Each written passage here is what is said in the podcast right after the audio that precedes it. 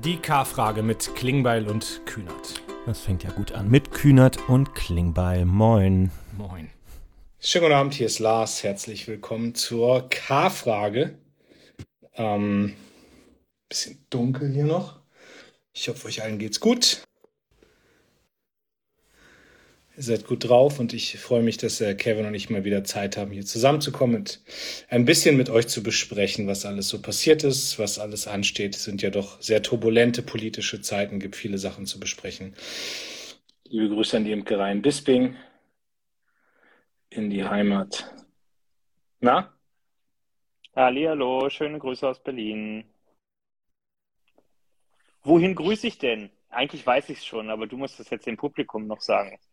Ich bin hier gerade ins Hotelzimmer geeilt, gucke aufs Wasser und bin in Kiel. In Kiel, wie schön. Mhm. Das ist, äh, das ist exquisit. So viele Bilder im Hintergrund, das traut man im Hotel in Deutschland immer gar nicht zu in der Ausstattung, dass die da so heimelig das machen. Ich dachte, du wärst bei Serpil zu Hause. Nee, ich habe die Bilder extra aufgehängt jetzt hierfür. Du hattest auch mal so viele Bilder hinter dir hängen eigentlich, aber Das ist, ich, ich wechsle, damit man meinen Standort nicht nachvollziehen kann, jede Woche den Ort, an dem ich mich befinde. ja. Nee, genau. Ich bin äh, zwei Tage jetzt in Schleswig-Holstein, mache Wahlkampf, war heute unterwegs, ähm, den halben Tag. Heute Morgen hatten wir noch gemeinsame Schalten, Präsidium, da war ich auch nur digital zugeschaltet und war dann unterwegs.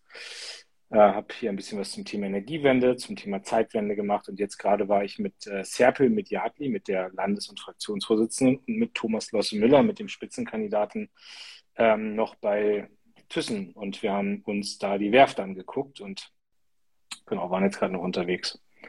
Deswegen heute so spät. Aber ich freue mich, dass wir es mal wieder schaffen zur K-Frage. Wie geht's dir? Ja, ähm, wir sind ja beide zumindest mal ein paar Tage raus gewesen über Ostern. Ne? Also wir hatten uns hier für die K-Frage eh vorgenommen, dass wir über die Woche vor und nach Ostern mal eine Pause machen. Und äh, wir haben uns, glaube ich, so ein bisschen bei unseren paar Erholungstagen die Klinke in die Hand gegeben. Und ich muss echt sagen, es war auch nötig. Ne? Dir wird es ähnlich gegangen sein. Ich habe mich nach den Entwicklungen der letzten Wochen natürlich gefragt, wie viel kann man eigentlich im Moment gerade wegfahren? Also A, wie ist das in so einer Situation wegzufahren? B, wie viel Einsatz wird eigentlich im Moment gerade gebraucht? Wir sind ja immer auch unterwegs ein Stück weit auf Empfang und kriegen mit, was zu Hause ist, aber bin dann eben doch ein paar Tage gefahren und habe jetzt schon gemerkt, wie nötig es auch gewesen ist, einfach mal wenigstens so stundenweise ein bisschen Tapetenwechsel zu haben und was anderes zu erleben. Also ich bin, äh, Umstände bleiben natürlich weiter schwierig und blöd, aber äh, so persönlich ein bisschen erholter als vor Ostern jetzt auch wieder zurück. Ich habe mich das total viel gefragt, also weil ich weiß nicht, wie es dir ging, aber die paar Tage, die ich draußen war, äh, ich hatte mir jetzt gleich vorgenommen, über das Thema so großartig zu reden, aber es fällt mir gerade ein. Ich hatte permanent das schlechte Gewissen dabei. Also weil ich permanent mich gefragt habe, darf man das jetzt eigentlich? Ähm, also darf man Urlaub machen, darf man raus sein? Ähm, die Wahrheit ist, muss ich auch sagen, ich hatte, also ich hatte keinen normalen Urlaubstag. Ne? Wird dir nicht anders gegangen sein. Ich habe jeden Tag irgendwie gearbeitet und habe gefühlt so mit 100 Leuten jeden Tag telefoniert und gesimst und Handy war irgendwie immer dabei und so. Außer so ein paar kurze Zeiten mal, wo ich auf dem Rennrad war, wo du nicht fahren konntest, aber immer wenn dann irgendwie eine Ampel war oder keine Ahnung was oder irgendwo man mit dem Rad gestanden hat, hast du wieder aufs Handy geguckt. Ähm, ich habe aber auch gemerkt, wie sehr ich das brauche. Ich meine, so richtig hatte ich jetzt, glaube ich, irgendwie auch zwei Jahre keinen richtigen Urlaub so und, ähm, und trotzdem war dieses permanente schlechte Gewissen mit dabei, irgendwie zu sagen, da ist gerade Krieg, da passiert gerade ganz viel, darf man das jetzt eigentlich und ist das gut? Und ähm, ja, also, also ich, ich habe es für mich auch bis heute nicht aufgelöst, aber ich habe gemerkt, ich brauchte es. Ähm, muss ich aber auch sagen, so, ich würde jetzt nicht sagen, dass ich mega erholt zurückgekommen bin. Also das war, war jetzt auch nicht der Fall. Also. Nee, also das ist jetzt nicht wie nach einem Sommerurlaub, wie man ihn sonst irgendwie kennen würde, sondern es ging einfach darum, ja, mal ein paar Tage wirklich auch was anderes zu sehen. Ich glaube, also das war für mich ganz wichtig. Und äh, je, je tiefer ich irgendwie in, in Fulltime-Politik drin hänge, also das ist ja nun mittlerweile einfach kopfüber und vollständig der Fall, desto mehr weiß ich echt auch Feiertage zu schätzen. So dieses Prinzip, eine Gesellschaft einigt sich auf bestimmte Tage, an denen einfach bei allen mal Sendepause ist, wo alle Geschäfte zu haben. Da gibt es dann auch am Ostersonntag keinen verkaufsoffenen Sonntag äh, oder so. Und da hat auch niemand Notbetrieb äh, im Deutschen Bundestag und kommt auf die Idee, eine Sitzung noch anzusetzen oder so, sondern alle können sich auch langfristig darauf einstellen, da sind einfach mal ein paar Tage, da sind wir alle raus. Und insofern sind zumindest diese Tage Karfreitag, Ostersamstag, Sonntag und Montag, das sind wirklich ganz gute Tage gewesen, finde ich. Und äh, da habe ich mich auch einfach nochmal bestärkt gefühlt, auch politisch, dass wir solche Tage äh, verteidigen. Ich bin ja zum Beispiel großer, umstrittenes Thema, aber großer Verteidiger auch immer von Sonntagsöffnungsverboten und, äh, und ähnlichem, auch wenn es um Spätis und sowas bei mir in Berlin gibt. Ich weiß, das kotzt viele dann total an, aber ich finde das extrem wichtig, dass es zentrale Tage gibt, an denen für alle klar ist, heute ist Familie angesagt, ist Freizeit angesagt, ist Erholung angesagt und da meldet sich auch nicht irgendjemand, der gerade Dienst hat, während ich Freizeit habe und von mir erwartet, dass ich jetzt auf der Matte stehe. Ich muss hier gerade mal wieder jemanden blockieren. Aber gut. Ähm, ich lese hier gerade schon, wir sollen nicht so viel über Urlaub reden, wenn es äh, so politische Themen gibt. Ähm, ist auch richtig, aber ich wollte jetzt einmal mal kurz erklären, warum wir nicht da waren. Und ich glaube, zur K-Frage, in der wir sehr offen auch über alles reden, was uns bewegt, gehört auch mal das Innenleben, wenn man ein paar Tage frei macht, wie es einem damit geht und was das bedeutet. Und äh, ihr sollt es ruhig mal hören. Äh, aber das steht nicht im Mittelpunkt heute. Wir haben ein paar politische Themen, über die wir dringend sprechen müssen. Ukraine, Russland ist natürlich das Hauptthema. Ähm, wollen wir aber trotzdem mal, jetzt sind wir beide ein paar Tage zurück. Gab es bei dir schon irgendwelche High- oder Lowlights? Mm, nee, also soweit ist es irgendwie noch nicht. Äh, also Lowlights wie immer können wir alle wie Sand am Meer aufzählen. Äh, Highlights, boah, ich, also ich bin auch heute wieder nicht dazu gekommen, mich immer so richtig vorzubereiten und zu überlegen, was eigentlich, was ich mit, mit einbringen kann. Insofern kann ich noch nicht so viele Highlights sehen. Hast du spontan irgendwas, was du dir schon überlegt hast? Nee, also ich, ich finde schon, also heute der Wahlkampf hat sehr viel Spaß gemacht, kann ich nicht abstreiten. Und ich meine, da wird es jetzt auch wieder welche geben, die sagen, boah, wie kannst du Wahlkampf machen?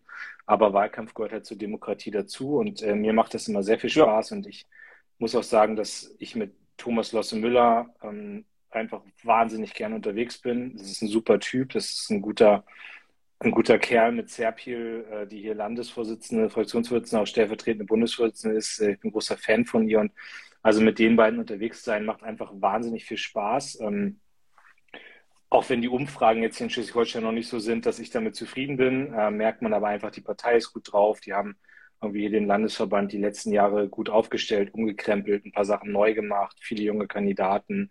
Die Stimmung ist gut im Landesverband. So, das ist schon ein Highlight und das ist ein Termin, aus dem ich sehr viel Kraft ziehe. So, wir machen morgen früh weiter mit, mit ein paar Themen auch. Also das ist für mich jetzt spontan so ein Highlight. Ähm, ja, und ansonsten ist das aber gerade so eine politische Phase, muss ich sagen, die eher eine Schwere hat. Ja, also das ist so, ähm, das sind einfach Tage gerade, ich meine, wir haben jetzt zwei Monate Krieg und die größte Gefahr ist, glaube ich, dass dieser Krieg irgendwie zur Normalität wird und dass es so normal ist, dass man morgens irgendwie Deutschlandfunk hört oder Frühstücksfernsehen guckt und die sagen, heute ist der 61. Tag des Krieges und so und dass man dann irgendwie so weghört und das, das ist bei mir aber definitiv nicht der Fall und ich merke eigentlich jeden Tag diese Schwere, die da ist, ne? dass man auch überlegt, was ist das Richtige, was sind die richtigen Entscheidungen. Ähm, und das ist für mich vielleicht so das Lowlight, dass ich, ähm, dass ich gerade merke, dass diese ganzen Debatten rund um den Krieg so in so ganz simple, einfache Muster reinrutschen und und ich glaube, das wird der Frage nicht gerecht. Ja, also das ist so, das, das beunruhigt mich auch, dass ich eine zunehmende Spaltung sehe bei dem Thema, dass ich sehe, dass Gesellschaft auseinanderläuft und dass man auch, glaube ich, im Austausch von guten Argumenten, und die gibt es auf allen Seiten, dass man immer der Gegenseite unterstellt, dass, dass die das aber nicht ernst meinen mit der Unterstützung der Ukraine und denen egal wäre, wie es jetzt in der Ukraine weitergeht oder wie es den Menschen da geht und so. Und das, das ist eine Verkürzung der Debatte, die ich total problematisch finde, über die ich heute definitiv mit dir reden will weil mich das jetzt seit ein paar Tagen echt umtreibt und ich habe das Gefühl, das wird gerade immer schlimmer in der Vereinfachung. Ähm, also ich, ich sage es jetzt mal sehr, sehr klar, mir muss niemand was erzählen äh, über äh, Unterstützung und Solidarität mit der Ukraine. Da bin ich völlig klar und da bin ich auch unmissverständlich. Ähm, aber trotzdem habe ich ein paar Sachen, über die ich einfach sehr abgewogen auch nachdenke. Und ich finde, das, äh, das muss man auch tun, wenn man Verantwortung trägt in diesem Land.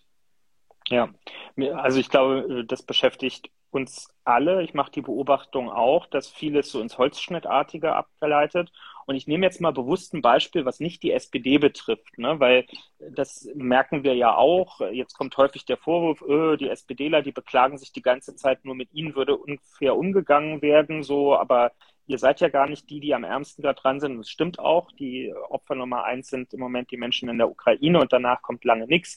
Ähm, aber ein anderes Beispiel, wo mir das auffällt, dass gerade, dass manchen so der, der Ton entgleitet und auch der Versuch, sich gegenseitig zu verstehen oder überhaupt erstmal zuzuhören, ist, wenn ich so manche Twitter-Diskussionen zwischen und, und über ähm, Kriegsreporter äh, im mhm. Kriegsgebiet sehe. Ne? Es sind ja einige von ganz unterschiedlichen Medien, nicht nur, aber auch aus Deutschland, die seit Wochen in der Ukraine und immer wieder ausharren, die Berichte machen, manche näher an der Frontlinie, manche weiter weg, völlig egal. Die leisten da einen extrem wichtigen Job, um uns allen ein authentisches Bild zu leisten. Und was da zwischenzeitlich an Diskussionen entstehen, weil dann einer, Georg Restle in dem Fall, ähm, nach den äh, Bildern, die wir aus Butcher alle gesehen haben, von mutmaßlichen Kriegsverbrechen gesprochen hat, was schlicht und ergreifend eine journalistische Sorgfaltspflicht ist, so ein Wort zu verwenden, weil so lange, bis dann nicht tatsächlich jemand vor Ort war, bis das von mehreren unabhängigen Stellen, am besten auch von offiziellen Stellen überprüft und bestätigt ist,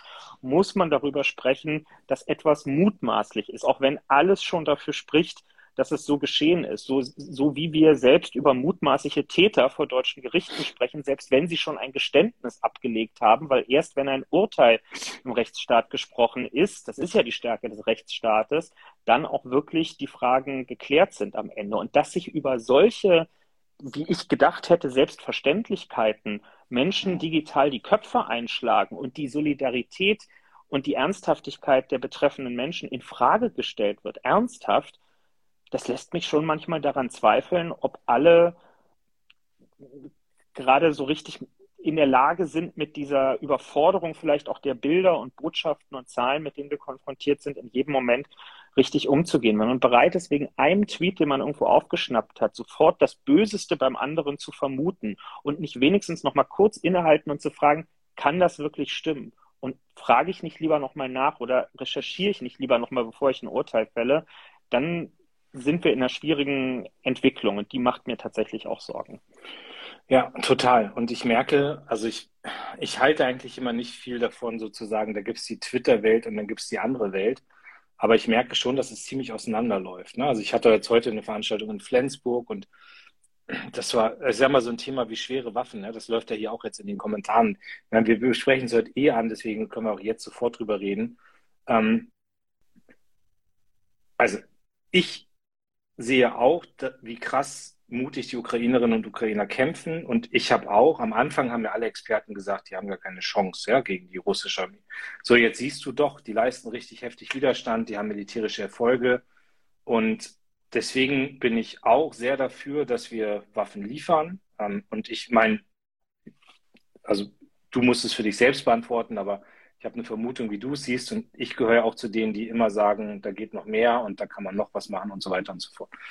Ähm, trotzdem gibt es ja einfach mal objektiv Gründe, die gerade dazu führen, dass wir nicht alles liefern können, was wir wollen. Also es gibt auch Sachen, die wir nicht liefern wollen. Und ich finde, die Frage, ob man ein, ob ein deutscher Kampfpanzer in der Ukraine rollt und gegen die russischen kämpft, da sollte man zumindest mal einen kurzen Moment drüber abwägen, ob man das richtig findet oder nicht. So, aber dann kommt eben dazu, dass viele Sachen einfach gar nicht da sind bei der Bundeswehr. Es kommt dazu, dass viele Sachen, ähm, die vielleicht eingesetzt werden können, auch du kannst einen Marder nicht einfach dahinstellen und sagen, hier, so jetzt kämpf mal damit, sondern da musst du ausgebildet sein und das muss zumindest einen kurzen, jetzt kann man sich streiten, ob es drei Monate sind, ob es drei Wochen sind, aber das ist alles so, da, da, da gibt es schon Experten, die auch ganz genau begründen können, warum das nicht so funktioniert.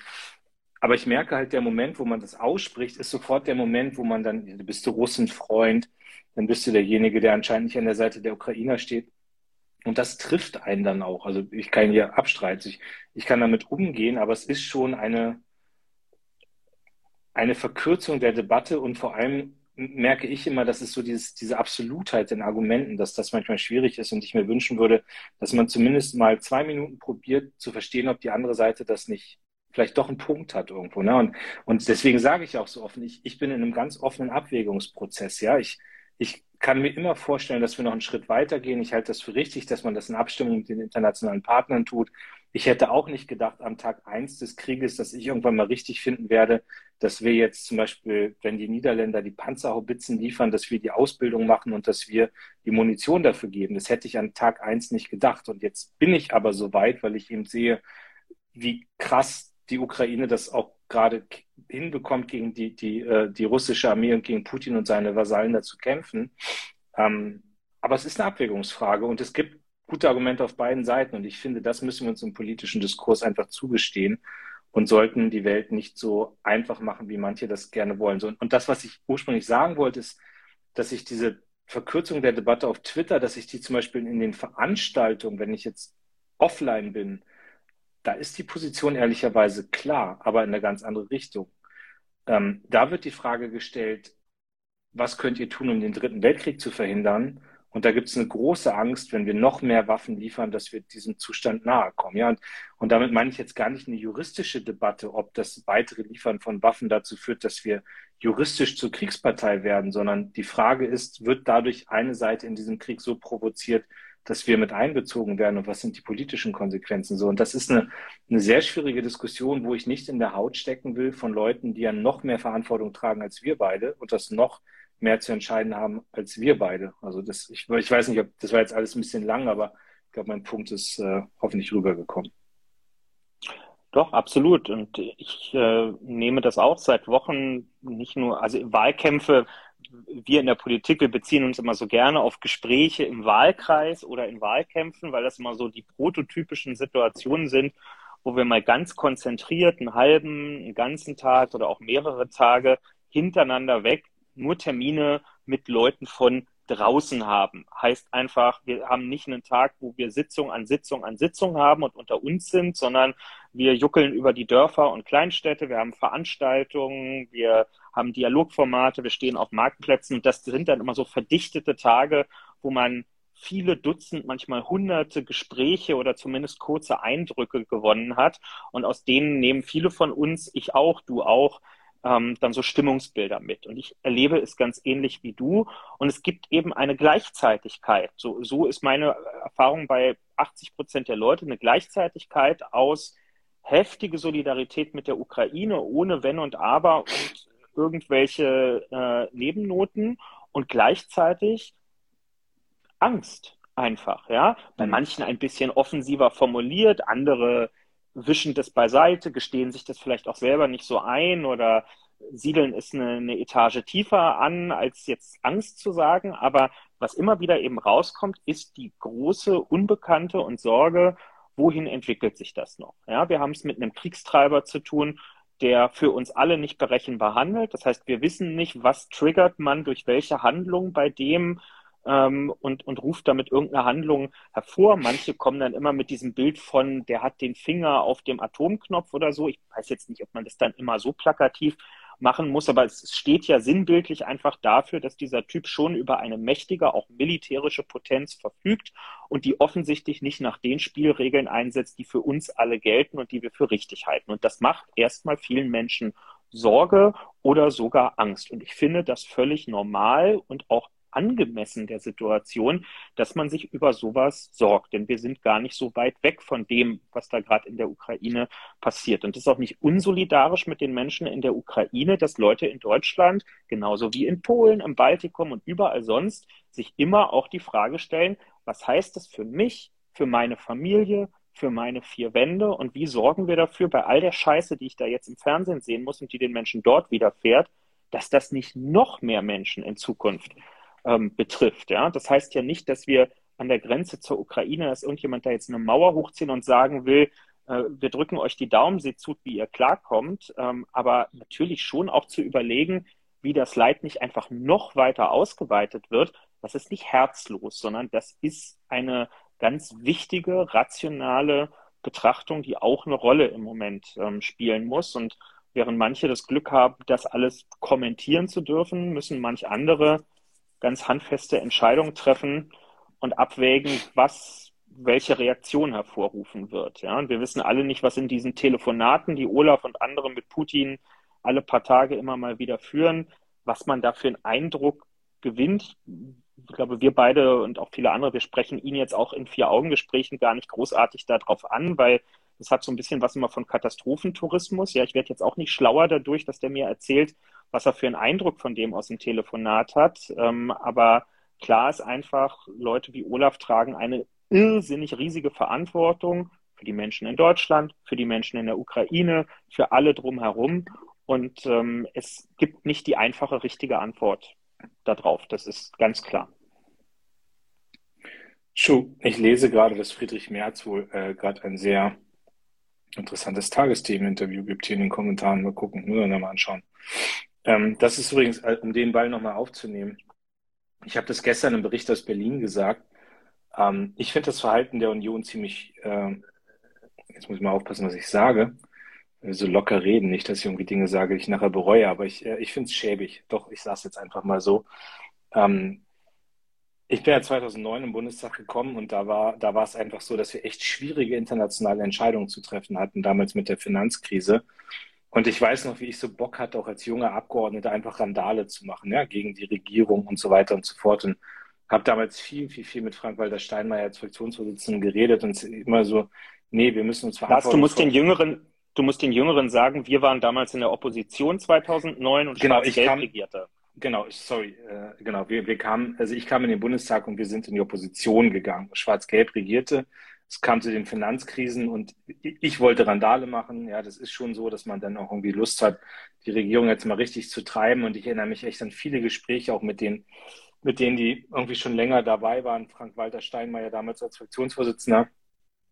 Und der echt immer wieder diesen Spruch gesagt hat, wir müssen so handeln, dass wir das nie bereuen, weil es immer wichtig ist fürs Land, wie man handelt. Und es gibt diesen Spruch, erst das Land, dann die Partei. So, und das hat mich ziemlich geprägt. Also ähm, gerade bei diesen ganzen internationalen großen Fragen, dass man da, ja, ich meine, es juckt dich ja manchmal in der Opposition, dass du dann sagst, jetzt willst du hier mal dagegen sein und jetzt willst du mal das ausspielen.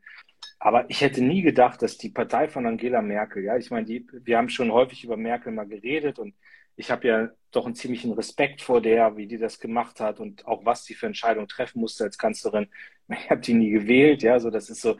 Ähm, aber trotzdem kann ich Respekt haben von der Person. Aber ich glaube, dass Merkel wirklich heute auf die CDU guckt und denkt, was ist nur innerhalb von so kurzer Zeit aus meiner Partei geworden, dass die jetzt da so einen ein, ein politischen Streit versuchen vom Zaun zu brechen, eine parteipolitische Profilierung, wo man jetzt irgendwie einen Antrag einbringt mit schweren Waffen, ja, obwohl irgendwie niemand so richtig definieren kann, was das heißt. Und die können auch nicht sagen, wo die herkommen sollen, dass man jetzt irgendwie versucht, auch bei den 100 Milliarden irgendwie so einen Klamauk zu machen, dass wir das bei der Impfpflicht jetzt schon hatten. Und und das ist, ich finde irgendwie, wenn, wenn wenn dieser Spruch erst das Land, dann die Partei, wenn das innerhalb so kurzer Zeit und auch so dauerhaft strukturell nicht mehr gilt für eine Partei, ähm, dann ist das echt nicht mehr die CDU, die ich mal kennengelernt habe. Und das finde ich schon tragisch, wenn eine Partei sich zu so einer Randale-Partei entwickelt und wenn, wenn du das Gefühl hast, dass, dass Friedrich Merz irgendwie, ähm, dass der näher bei Trump ist als bei Angela Merkel. Also das halte ich für ein großes Problem und ich glaube auch, dass der Union das das langfristig überhaupt nicht nützen wird. Aber ich finde ich will es ja ansprechen, weil ich finde es einfach tragisch, was gerade mit der CDU passiert. Ich nutze die Gelegenheit mal, äh, die, die uns schon lange in der K-Frage hier zusehen oder im Podcast zuhören, wissen ja, wir versuchen immer mal wieder an, an Themen, die wir besprechen, auch so Mechanismen von Politik ähm, zu erklären und sichtbar zu machen. Und vielleicht kann man jetzt mal erklären, wie so eine Sitzungswoche im Deutschen Bundestag eigentlich abläuft. Denn wir haben jetzt gerade eine Sitzungswoche, die hat äh, jetzt begonnen. Ähm, das heißt aber nicht, dass heute schon der Deutsche Bundestag getagt hat, sondern in Sitzungswochen ist es so, in der Regel kommen montags in allen Parteien die Parteigremien zusammen. Also bei uns hat das Präsidium heute getagt, man berät sich, dann später kommt der geschäftsführende Fraktionsvorstand, also die engste Fraktionsspitze zusammen und berät sich. Am Dienstag kommt dann die Fraktion jeweils zusammen für eine große Fraktionssitzung. Da wird die Sitzungswoche vorbereitet was steht auf der Tagesordnung, was werden die großen Debatten sein, wer wird alles reden, was ist die Linie und so weiter.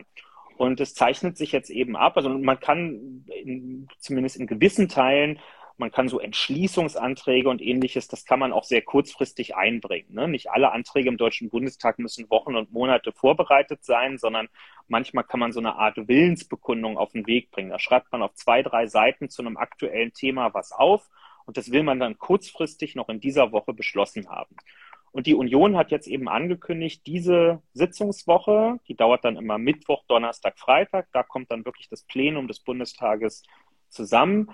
Da möchten Sie gerne einen Antrag beschließen lassen rund um Ukraine-Hilfen und insbesondere eben das besagte Thema der sogenannten schweren Waffen, die jetzt in aller Munde sind und über deren Definition wir bestimmt gleich auch nochmal sprechen. Und gleichzeitig arbeiten jetzt eben die Fraktionen der Ampelkoalition auch an einem eigenen Antrag.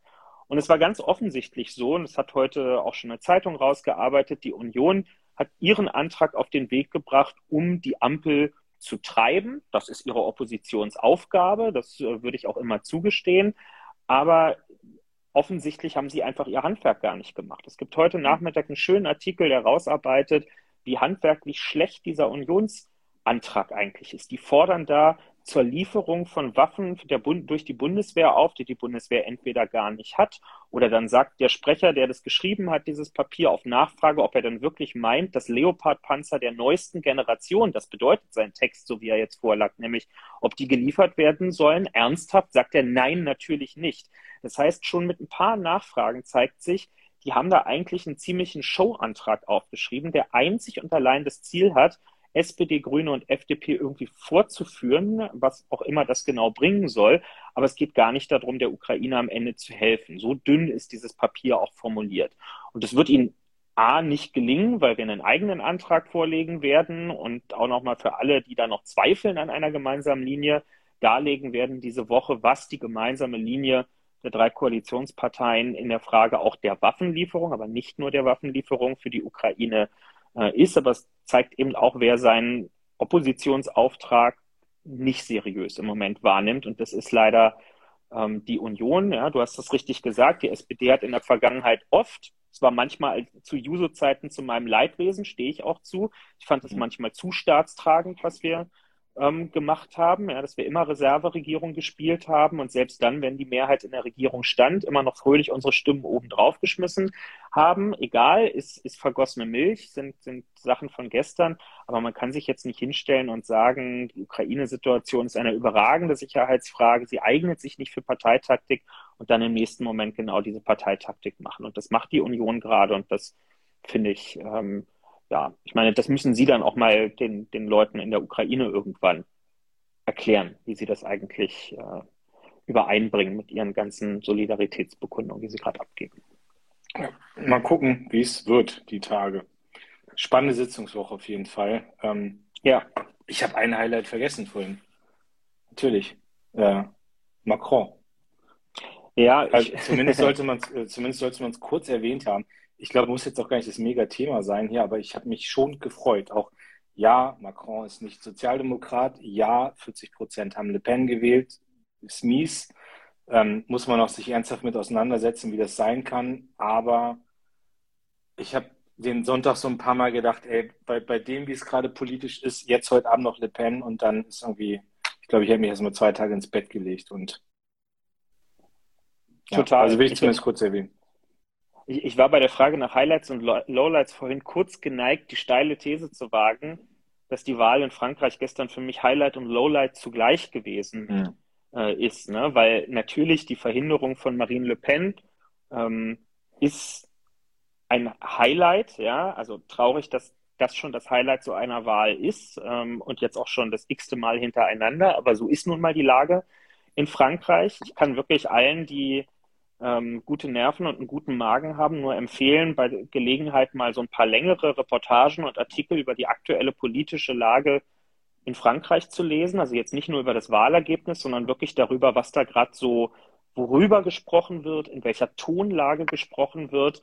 Ihr macht euch keine Vorstellung. Es ist wirklich beängstigend, ähm, was so die Mehrheitsdiskurse in der französischen Gesellschaft im Moment gerade sind, was da für Leute um die Präsidentschaft miteinander kandidieren, äh, mit welcher Sprache die unterwegs sind, wie dort aufgehetzt wird. Manche werden dieses Video gesehen haben, wie so ein rechtsradikaler Kandidat da in Frankreich vor einer Schulklasse sitzt und einem, weiß ich nicht, Achtjährigen oder so versucht zu erklären, was seine Eltern für äh, illegale Gauner angeblich seien und so. Das ist für mich, das ist wirkt wie aus einem dystopischen Film irgendwie geklaut, dass solche Szenen mitten in Europa in einer so reifen äh, alten Demokratie wie der französischen stattfinden können. Aber das passiert halt im Moment gerade. Und ich will zumindest die Beobachtung noch einwerfen, dass heute, äh, auch so ein Highlight für uns zumindest in der SPD, heute ist im Saarland mit Anke Rehlinger die neue Ministerpräsidentin, eine Sozialdemokratin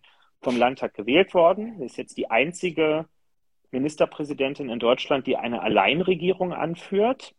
Und direkt hinter der Grenze des Saarlandes, in Lothringen in Frankreich, also wirklich von dem von dem Landtagsgebäude in Saarbrücken wenige hundert Meter Luftlinie entfernt.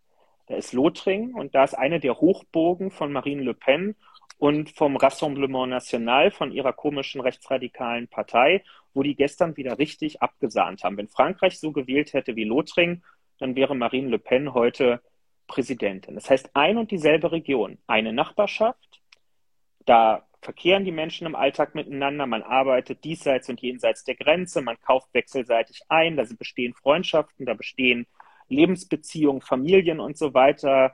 Ähm, da sind ähnliche politische Fragestellungen, was Industriepolitik, Zukunft der Arbeitsplätze und so weiter alles angeht. Und auf der einen Seite gibt es eine Sozialdemokratin, die mit ihrer Partei das Vertrauen der Leute bekommen hat. Und auf der anderen Seite in Frankreich gibt es eine so kaputte politische Landschaft, da gibt es weder noch eine funktionierende sozialdemokratische Partei noch eine funktionierende konservative Partei. Da gibt es noch einen Präsidenten Macron und daneben gibt es rechtsradikale, sehr rechtsradikale und sehr, sehr rechtsradikale Leute. Und das ist eben der Unterschied. Das, das ist der Unterschied, den die Art und Weise, wie wir an politische Herausforderungen in unseren Ländern rangehen, was das machen kann. Die Herausforderungen der Menschen im, im sozialen Alltag und so sind ganz ähnlich gelagert aber die Art, wie wir damit umgehen und welche mhm. Perspektiven wir ihnen aufzeigen, die entscheiden ein Stück weit auch darüber, ob die Leute sich für den Weg des Hasses und der Ausgrenzung oder für einen integrativen Weg entscheiden. Ich bin ganz überzeugt davon, dass das in unser aller Händen auch in der Politik ganz maßgeblich liegt. Amen. Amen. Ich gerade überlegt, ob ich das sage oder nicht, aber du hast ja recht. Das ist so. Jetzt, wir müssen Nein, ich will, wir müssen, ja, wir müssen zur K-Frage War das nur wichtig? Sonst meckern die genau. nachher wieder alle, dass wir so lange gelabert haben über irgendwas und die K-Frage nicht. Wer ist denn da? Benny, Bianca? Ich weiß es nicht. Bei mir sind auch seit Anfang an die Kommentare eingefroren. Irgendwas, irgendwas ist hier in der Darstellung in der App neu. Unter den Kommentaren ist jetzt immer so ein Herzchen drunter. Also ich glaube, man kann die, man kann die jetzt liken. Ich, aber ich, bei mir ich like, ich like auch immer alle, alle Kommentare, die gegen dich sind, like ich hier komplett durch. Also Benny hast du nichts zu tun. Benny Köster habe ich gerade geliked. Moment. Hat er die K-Frage reingestellt? Nee, er schreibt jetzt immer nur Moment. Weißt du, wie langsam der arbeitet? Benny Köster hat mir am Wochenende eine SMS geschrieben, dass er gerade in seiner Nachbarschaft auf dem Markt unterwegs war und dort von den Jungs an der dortigen Frittenbude angesprochen wurde, wie geil die NDR-Doku Kevin Kühnert und die SPD gewesen sei. Also wir haben ihn wiedererkannt, als er da gestanden hat. Insofern Benny Köster Superstar. Schöne Grüße. Jetzt hat er was geschrieben. Jetzt hat er, oh, schon zwölfmal geliked hier. Die K-Frage. Kampfbegriff Symbolpolitik. Wie wichtig sind Symbole in der Politik? Uh, das ist eine schöne Frage. Ich habe da, ja, ich, ich hab da viel drüber geredet die letzten Tage. Nee, weil, also es macht sich ja zum Beispiel an dieser Frage fest, ähm, es macht sich ja an der Frage fest, ob man zum Beispiel nach Kiew fährt. Also, wo, wobei ich es ein bisschen trennen würde von, ist das reine Symbolpolitik, ne? Aber mhm. ähm, es verstärkt das, also äh, Benny ist übrigens gerade sauer, weil du die SMS hier vorliest äh, oder die SMS verrätst, die ihr privat ausgetauscht habt. Äh, ich sagte das mal kurz, weil du die Kommentare nicht lesen kannst. Ähm, ich glaube, man darf die Macht von Bildern nicht unterschätzen. Ich finde aber Politik falsch, wenn sie nur auf der Macht von Bildern beruht. Also das ist so. Aber ich glaube einfach, dass zu moderner Politik das irgendwie auch mit dazugehört, dass du diese Macht der Bilder hast. Und das, das heißt, also ich frage es, ist es Symbolpolitik, ist es inszenierte Politik? Keine Ahnung. Also das hängt irgendwie alles miteinander zusammen. Und wenn ich mir jetzt zum Beispiel mal seit Beginn der Krise das angucke, dann, also seit Beginn des Krieges, dann hast du natürlich immer wieder so Symbole gehabt, ne?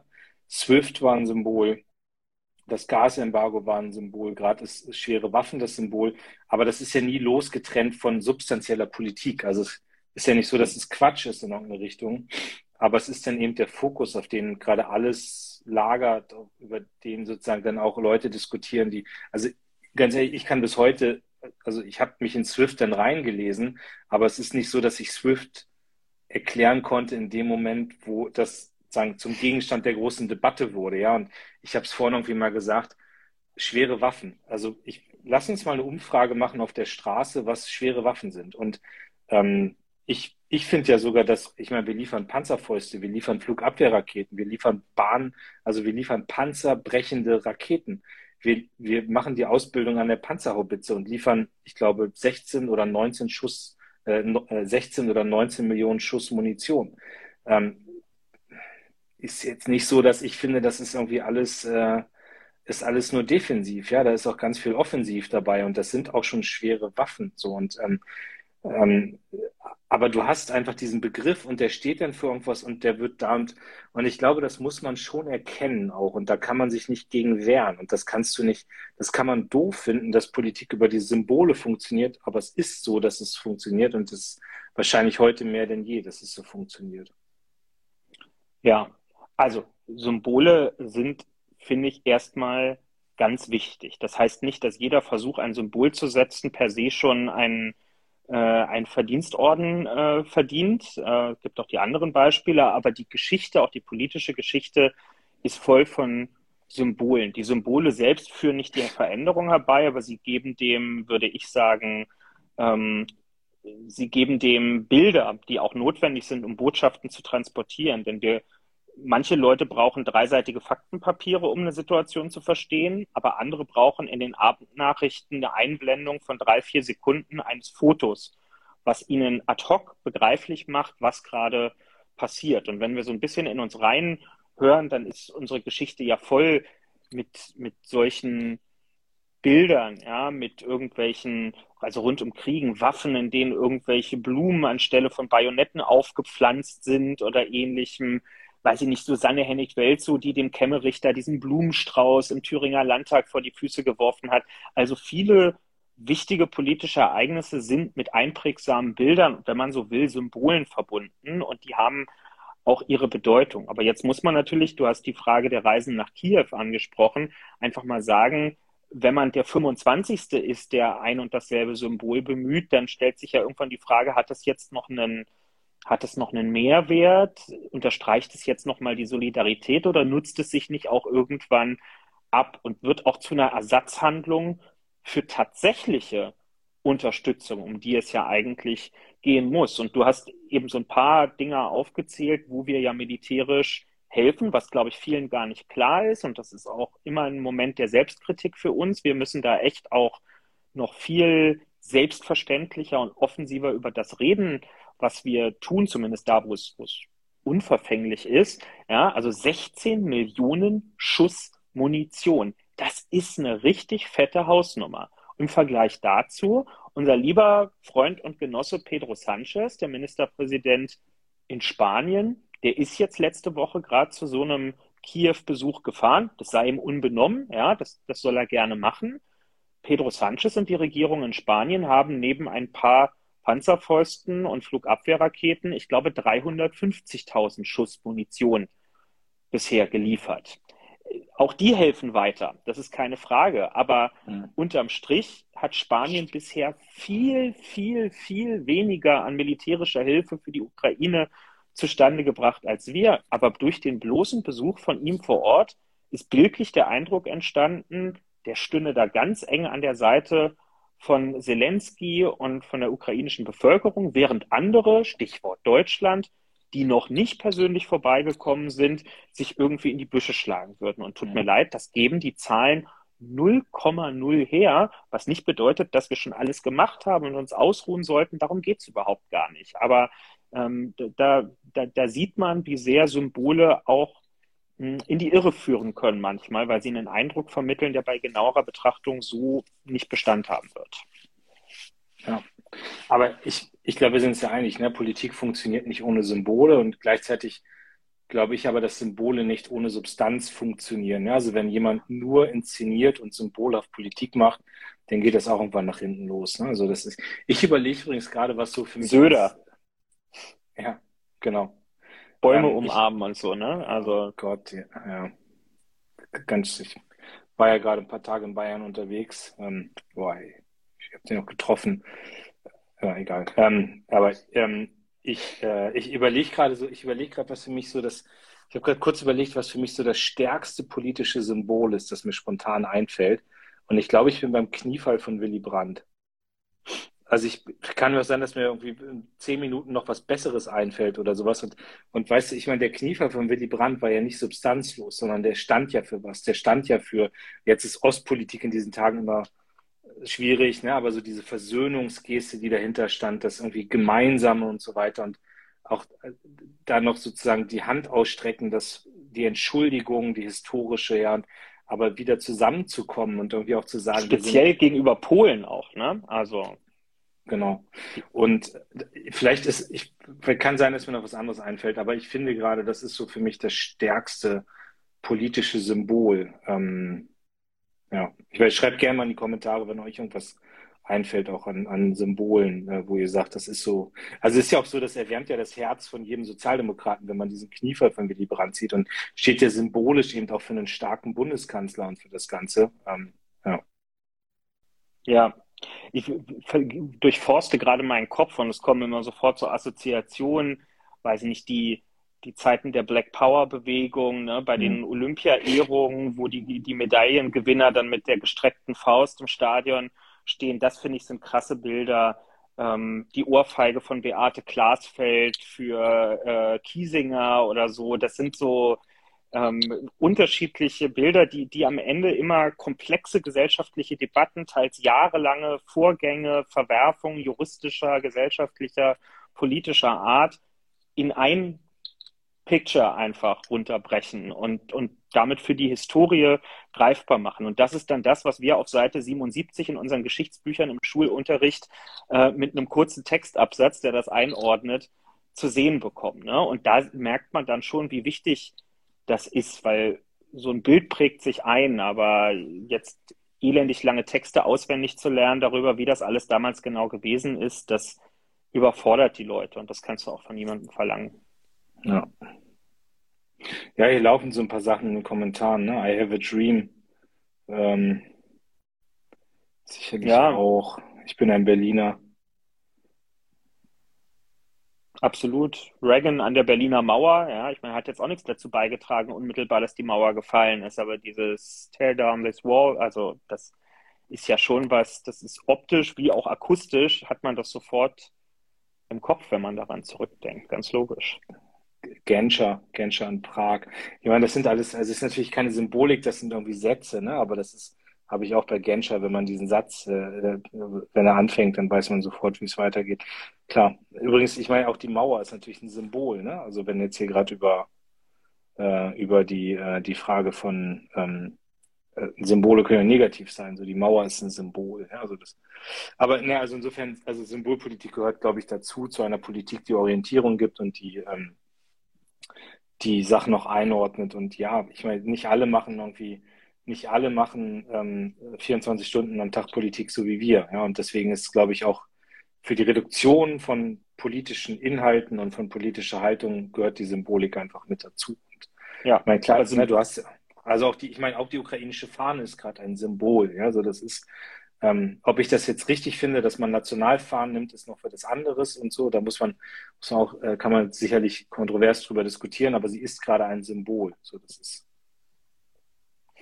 Total, ne? Aber wichtig ist halt, Symbolpolitik heißt nicht, dass das Symbol als solches schon Politik macht, sondern das Symbol braucht dann auch immer jemanden oder eine Bewegung oder wen auch immer daneben mit einem Anliegen, und wo das Anliegen auch vorangetrieben wird. Wenn man das nicht hat, wenn es keine Idee davon gibt, was eigentlich stattdessen kommen soll, sondern nur den Versuch, sich zu inszenieren, dann passiert das, was beispielsweise Donald Trump gemacht hat, als er den nord- und südkoreanischen Präsidenten da an dieser komischen Kontaktlinie mal vor ein paar Jahren zusammengeführt hat. Dann gibt es tolle Bilder und die ganze Welt sagt, oh, wie aufregend, das gab es ja lang schon nicht mehr.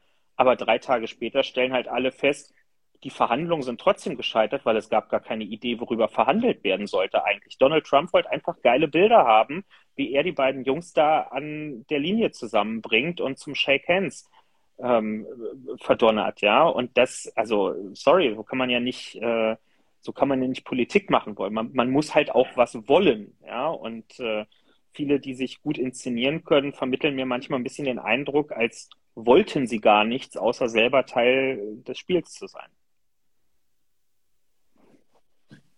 Ist ja gerade der liebe Kollege Brinkert guckt auch zu, der kann bestimmt uns auch vieles nochmal sagen über Symbole der Politik. Das Rot auf den Wahlplakaten war ja auch ein Symbol für die SPD im Wahlkampf. Ähm, ja.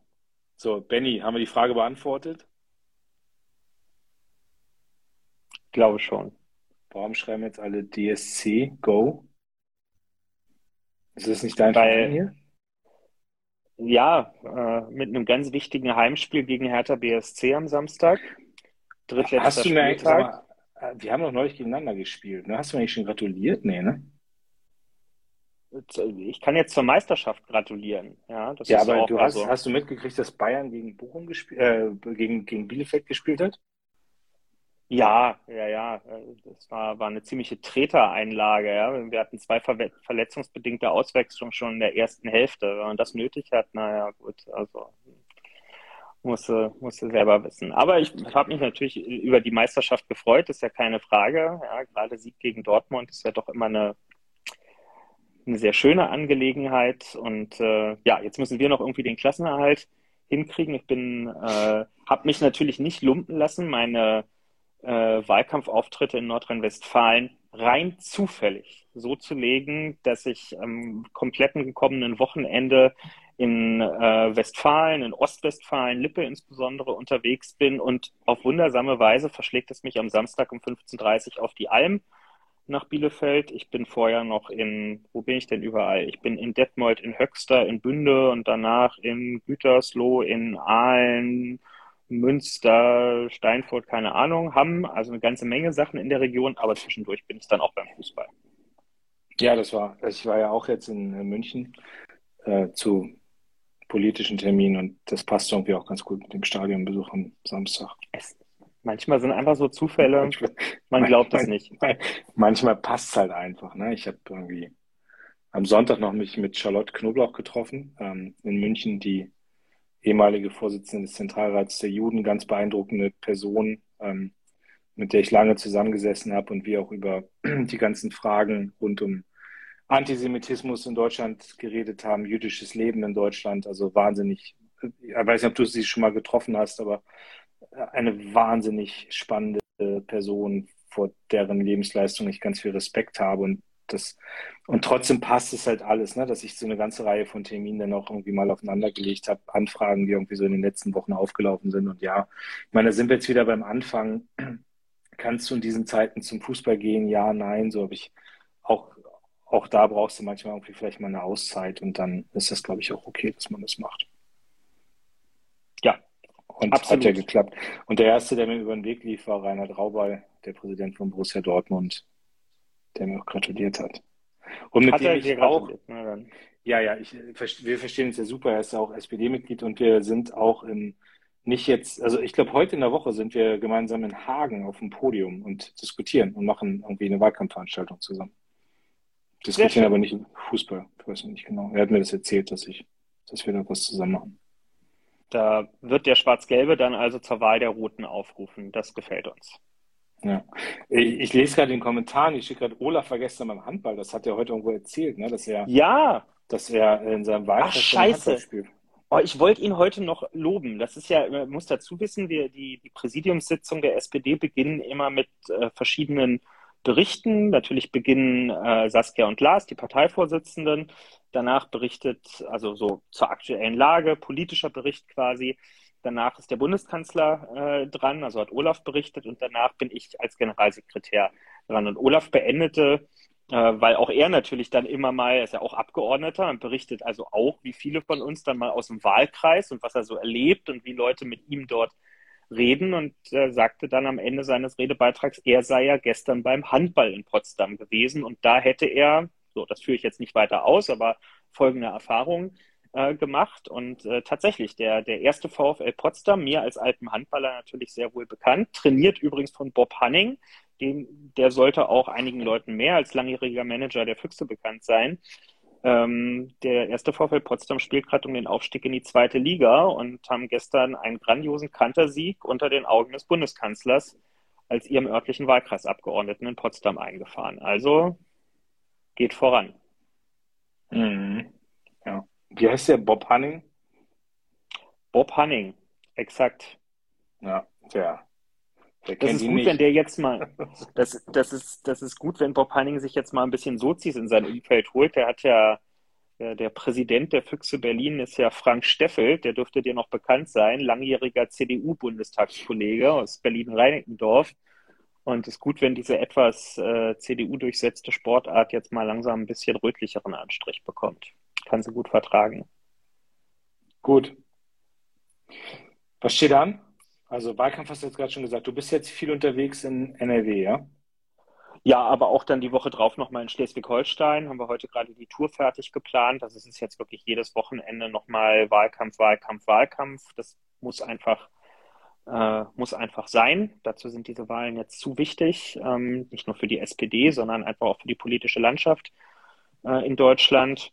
Und ja, jetzt ist halt Sitzungswoche, ne? also viel Vorbereitung dessen, was, was dort noch äh, passieren wird, ein paar Sachen im Wahlkreis machen. Also im Moment ist jetzt ist schon extrem äh, hohe Taktung, viel Koordinierung, das muss ich dir nicht sagen, die wir intern betreiben rund um die ganzen Ukraine fragen, weil das eine ist, die richtigen Sachen zu machen, aber wenn so viele Leute an einem und demselben Thema arbeiten, dann geht es immer wieder auch darum, dafür zu sorgen, dass keine Informationen verloren gehen und dass alle im Loop gehalten werden und so. Das ist einfach mein Job, auch jetzt dafür zu sorgen, dass das funktioniert und äh, die Mitglieder mitzunehmen. Wir werden diese Woche wieder große digitale Mitgliederveranstaltungen für alle, die in der SPD sind, anbieten, um denen auch einen Raum zur Debatte und so zu bieten. Das ist äh, einfach unsere Verantwortung gegenüber unseren Mitgliedern auch. Und ähm, ja, rund um all das ist eine ganze Menge zu tun. Ja. Was steht bei dir noch an? Wie, bist du morgen noch den ganzen Tag in Schleswig-Holstein oder? Nee, ich bin bis morgen Mittag, äh, bis morgen Mittag da. Ähm, muss morgen Abend in Berlin sein. Äh, ist noch nicht so ganz klar, wie mein Abend aussieht. Ich spreche jetzt mal ein bisschen kryptisch. Äh, weil ich gar nicht weiß, ob das eigentlich Event morgen Abend schon so bekannt ist oder nicht, aber mal gucken. Ähm, und nee, dann ist ja Sitzungswoche. Also ich meine, ich, ne, Mittwoch geht's dann im Parlament richtig los, Donnerstag dann eben doch die Debatten. Ähm, eventuell rede ich dann auch im Parlament, mal gucken. Ähm, Donnerstag, Freitag wird die Abstimmung zu diesen Anträgen jetzt der CDU. Unser Antrag, hast du ja gesagt, wir machen einen selbst mit der Ampel auch zur aktuellen Lage Ukraine und die Frage, wie gehen wir da weiter vor? Ähm, also wird, glaube ich, auch eine ganz spannende Sitzungswoche. Und dann bin ich aber auch m, am 1. Mai bin ich im, im Wahlkreis, mache da zwei Veranstaltungen, fahre dann aber noch rüber nach NRW und mache da dann irgendwie auch den 2. und 3. Mai irgendwie verschiedene Veranstaltungen in NRW, bin auch die Woche danach nochmal da. Also und bin dann aber auch nächste Woche nochmal wieder in Schleswig-Holstein. Ähm, am Freitag ist der Wahlkampfabschluss hier, da bin ich dann da, Olaf ist auch da. Also jetzt auch sehr viel unterwegs. Ja. Und äh, ach, das macht auch Spaß. Also ich meine, ich gucke jetzt hier auch gerade aus dem Fenster und du siehst irgendwie so das Wasser. Vielleicht gehe ich dann morgen früh noch mal ein bisschen mit Kiel angucken hier. Ähm, ein paar Minuten hat man. Man hat ja man, also es ist ja dann nicht so, dass man irgendwie wahnsinnig viel Zeit hat, sich irgendwie die Stadt anzugucken oder mal was zu sehen, aber morgens vielleicht mal ein paar äh, Minuten nehmen. Und wir haben ja, glaube ich, morgen früh ab 7.30 Uhr schalten, wenn ich es richtig weiß. Ne? Das ist so, aber du brauchst dich bitte nicht beklagen, weil damit wir ab 7.30 Uhr schalten haben können, habe ich die Kollegen von RTL NTV überredet, dass ich um sieben bei denen zum Frühstart antanzen darf. Das heißt, ich bin um sieben da schon auf Sendung, um dann fresh in die 7.30 Uhr Schalte reinzukommen. Kann genau, nur für euch. Alles für, fürs Land, aber das äh, passt nicht so. Also alles für, alles für den Dackel die Gesellschaft. Hm. so, schön, dass es wieder geklappt hat nach zwei Wochen. Jawohl, ab jetzt hoffentlich wieder sehr regelmäßig. Gibt ja auch eine Menge zu besprechen. Jetzt hing irgendwas gerade. Egal, jetzt will die Technik uns auch jetzt. Jetzt kriege ich, nee, jetzt, jetzt krieg ich gerade genau in diesem Moment einen Anruf. Ich habe gerade gesagt, schön, dass es wieder geklappt hat nach zwei Wochen. Viele äh, waren dabei. Danke an euch. Und ähm, Kevin, ne, wir versuchen das jetzt in alter Regelmäßigkeit, nehmen uns das jedes Mal vor, aber kriegen das bestimmt doch bald wieder hin. So ist es. Ja. Lasst euch nicht unterkriegen. Bis die Tage. Ahoi. Ciao, ciao.